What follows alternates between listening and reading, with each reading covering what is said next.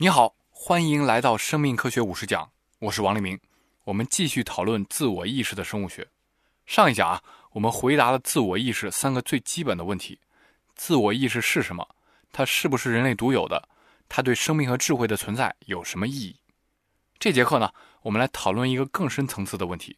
自我意识的生物学解释到底是什么？我先给出一个简单的答案啊，自我意识的生物学基础。可能呢是大脑中一群特殊的神经细胞，叫做镜像神经元。我用了“可能”这个词儿，这是因为呢，一直到今天啊，关于自我意识的神经生物学基础，关于镜像神经元在中间起的作用，仍然是一个争论不休的谜题。我们甚至啊，连人脑中到底存在多少镜像神经元，它们主要分布在哪儿，它们的生物学本质是什么，都非常不清楚。因此啊，一个非常有趣的现象是，关于镜像神经元存在一种科学发现多种表述，所谓一科各表的情况。特别乐观的人啊，会认为它是塑造人类智慧最重要的物质基础；而特别悲观的人呢，会认为它是上个世纪神经生物学最大的谎言。咱们的课学到现在啊，还是第一次遇到类似的情况。这种情况在整个生物学乃至整个自然科学里都非常少见。在介绍镜像神经元之前啊，我想先请你思考一个问题，请你闭上眼睛，好好回想一下，当你自己照镜子的时候，你到底是怎么知道镜子里的那个形象就是你自己的？你可能会说啊，这太简单了，通过照片，通过录像，我早就知道自己长什么样了。所以呢，当我在镜子里看到一个一模一样的人的时候，我就知道那肯定是自己。但是你仔细想想啊，可能就会发现这个解释站不住脚。在照片发明之前，在肖像画发明之前，甚至呢，在镜子发明之前，普通人啊其实是不可能提前知道自己究竟长什么样的。更不要说在盖洛普的镜子实验里，黑猩猩它可是从来没有使用过镜子的。但即便如此啊，你把它第一次拉到一面镜子面前，它仍然可以准确地识别出镜子中的这个形象就是他自己。这种识别过程它是怎么发生的呢？我设计了一个全新的思想实验来和你讨论这个问题。我还给它起了一个好记的名字，叫“黑手党实验”。假设啊，我找一千个高矮胖瘦和你差不多的人围在你周围，每个人都穿一样的衣服，戴一样的鸭舌帽和墨镜，穿着黑风衣，别着左轮枪，一副黑手党的打扮。然后啊，你们一千个人同时对着一面大镜子，这个时候你还能不能知道镜子里面到底哪个人是你呢？你还是有办法的。比如说啊，你可以隐蔽的做几个小动作，转一下眼珠，皱一皱眉头，扭一下腰。你就会马上知道啊，镜子里那个正在同时做同样动作的人就是你自己。这个假想的黑手党实验其实提供了一个解释自我意识的简单思路。什么意思呢？根据这个实验啊，你就会发现，自我意识的产生需要结合两方面的信息。一方面呢，需要采集外部世界的信息输入，比如说啊，看到镜子里到底谁在转眼珠、皱眉头、扭腰；而另一方面呢，还需要同时采集关于自身的信息输入。你得知道你自己这个时候正在转眼珠、皱眉头、扭腰。如果这两方面的信息在时空上高度吻合的时候呢，我们就会产生一个“这就是我的想法”，就能顺利的通过镜子测试。也就是说啊，我们客观上就拥有了自我意识。这里啊，也许有点不好理解，没关系，我再说的更具体一点。如果想象我们的大脑里存在这样的一群神经细胞，它能同时检测外部世界的感觉输入和来自身体内部的感觉输入。而且啊，如果两种输入很吻合，它就会产生类似的反应。那么这群神经细胞的活动就有可能是自我意识的生物学基础。那么根据黑手党实验的思路，我们大脑中到底有没有这样的神经细胞呢？还真有，这就是所谓的镜像神经元。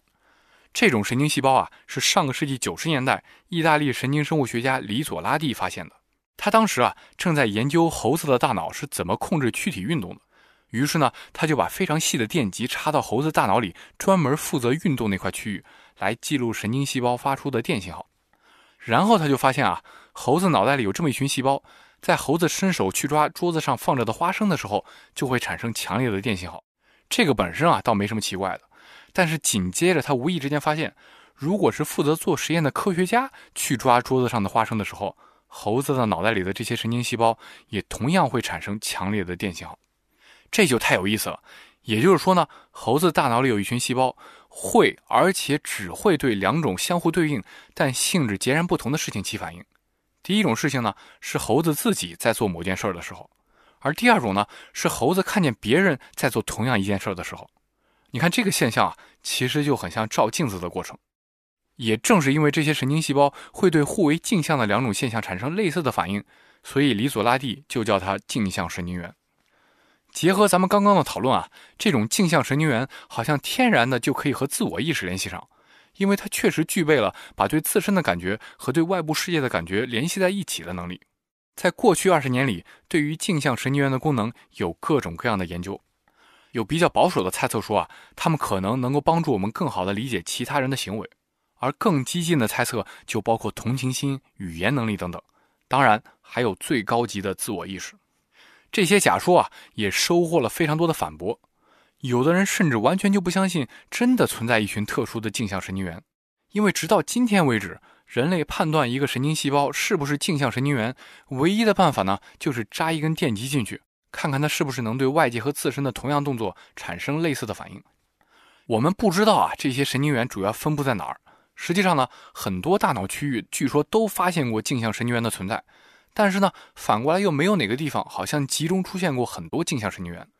我们啊也不知道这些神经元长什么样子，表达什么样的蛋白质，有什么样的功能。我们甚至都不能确定人脑当中到底有没有类似的神经细胞。毕竟啊，我们没办法在大活人的脑袋里随便扎电极玩。一个更有力的反驳是，镜像神经元的理论有一个非常让人困惑的假设，那就是这些神经细胞能看懂别的动物的动作。比如说啊，我们回到李索拉蒂发现镜像神经元那个实验里。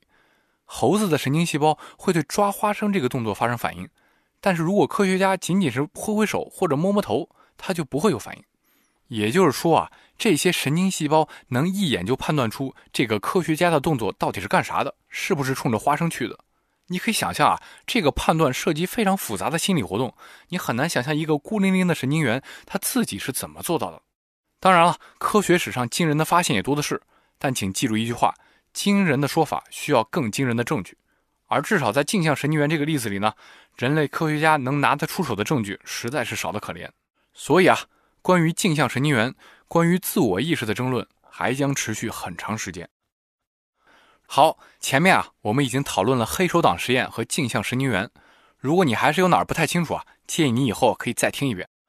现在啊，我们可以暂且不管镜像神经元是不是真的，能不能解释自我意识，请注意啊。黑手党思想实验和镜像神经元的研究本身就能提示一个人工创造自我意识的思路。说到底啊，黑手党实验也好，镜像神经元也好，无非是说啊，需要这么一种能够同时进行自我状态检测和外部环境检测的功能而已。而你可以想象啊，在一个机器人上制造这样的功能，并没有什么技术门槛。比如说啊，你可以在机器人的每个机械关节上安装传感器，检测身体的扭动角度和运动状态，同时呢。安装一个摄像头，检测外部世界物体的运动，然后呢，再用一块芯片接受两方面的信息，实时对这两方面的输入加以比较就可以了。在二零一五年啊，还真有一位来自美国伦斯特理工学院的科学家，用类似的思路造出了一个具备自我意识的机器人。当然了，这里的自我意识啊需要打引号，因为它和人类的自我意识还是有非常大的区别的。在他的实验里呢，有三个能够编程的机器人组成了一个简单的任务场景。这个任务很有意思啊，请你仔细听。每次任务开始的时候呢，科学家会随机的从三个机器人中选择两个，让他们吃下一个失去发音功能的真药片而另一个机器人呢，吃下的则是一个不会有任何作用的假药片当然了，实际上研究者做的事儿啊，无非就是在代码层面激活了两个机器人的静音功能而已。然后呢，研究人员会问这三个机器人一个问题：你吃的是真药还是假药？这两个吃了真药的机器人自然是没法开口回答了，而剩下一个一切正常的机器人的反应是特别有趣的，他会首先回答我不知道，这其实是一个理性的决定啊，因为他确实没有能力预先判断自己吃下的这个药片是真的还是假的。但是接下来非常神奇的事儿就发生了，这个机器人在说完我不知道这句话之后，很快就会修改自己的答案，说我就是那个吃了假药的人。哎，你想想看啊，这背后的逻辑啊，实际上和我们讨论的黑手党思想实验，还有大脑当中的镜像神经元都是非常相似的。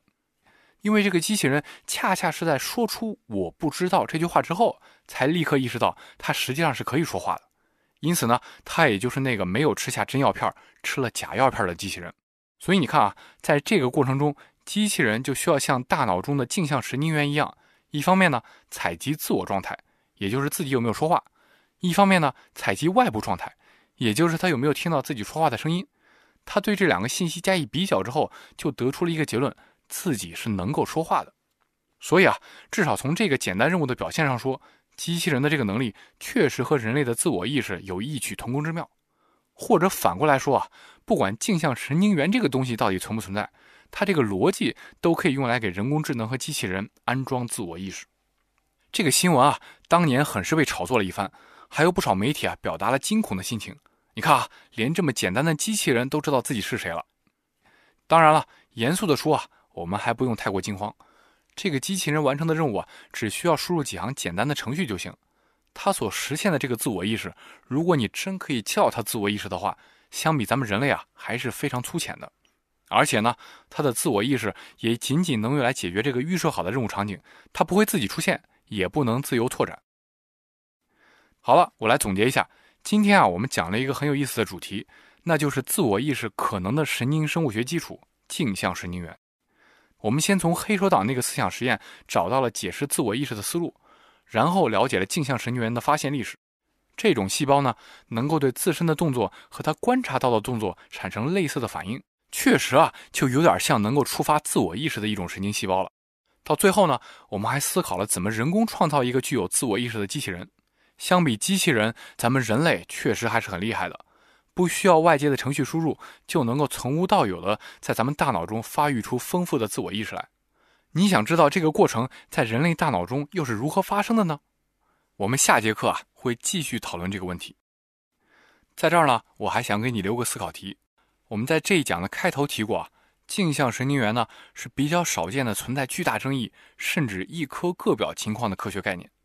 那你知不知道还有什么别的科学发现，一直到今天都还有巨大争议呢？欢迎你在留言区分享你的见闻。我为你准备了一张知识卡片，附在文稿里。如果你觉得有收获，欢迎你把课程和卡片分享给你的朋友。我们下一讲见。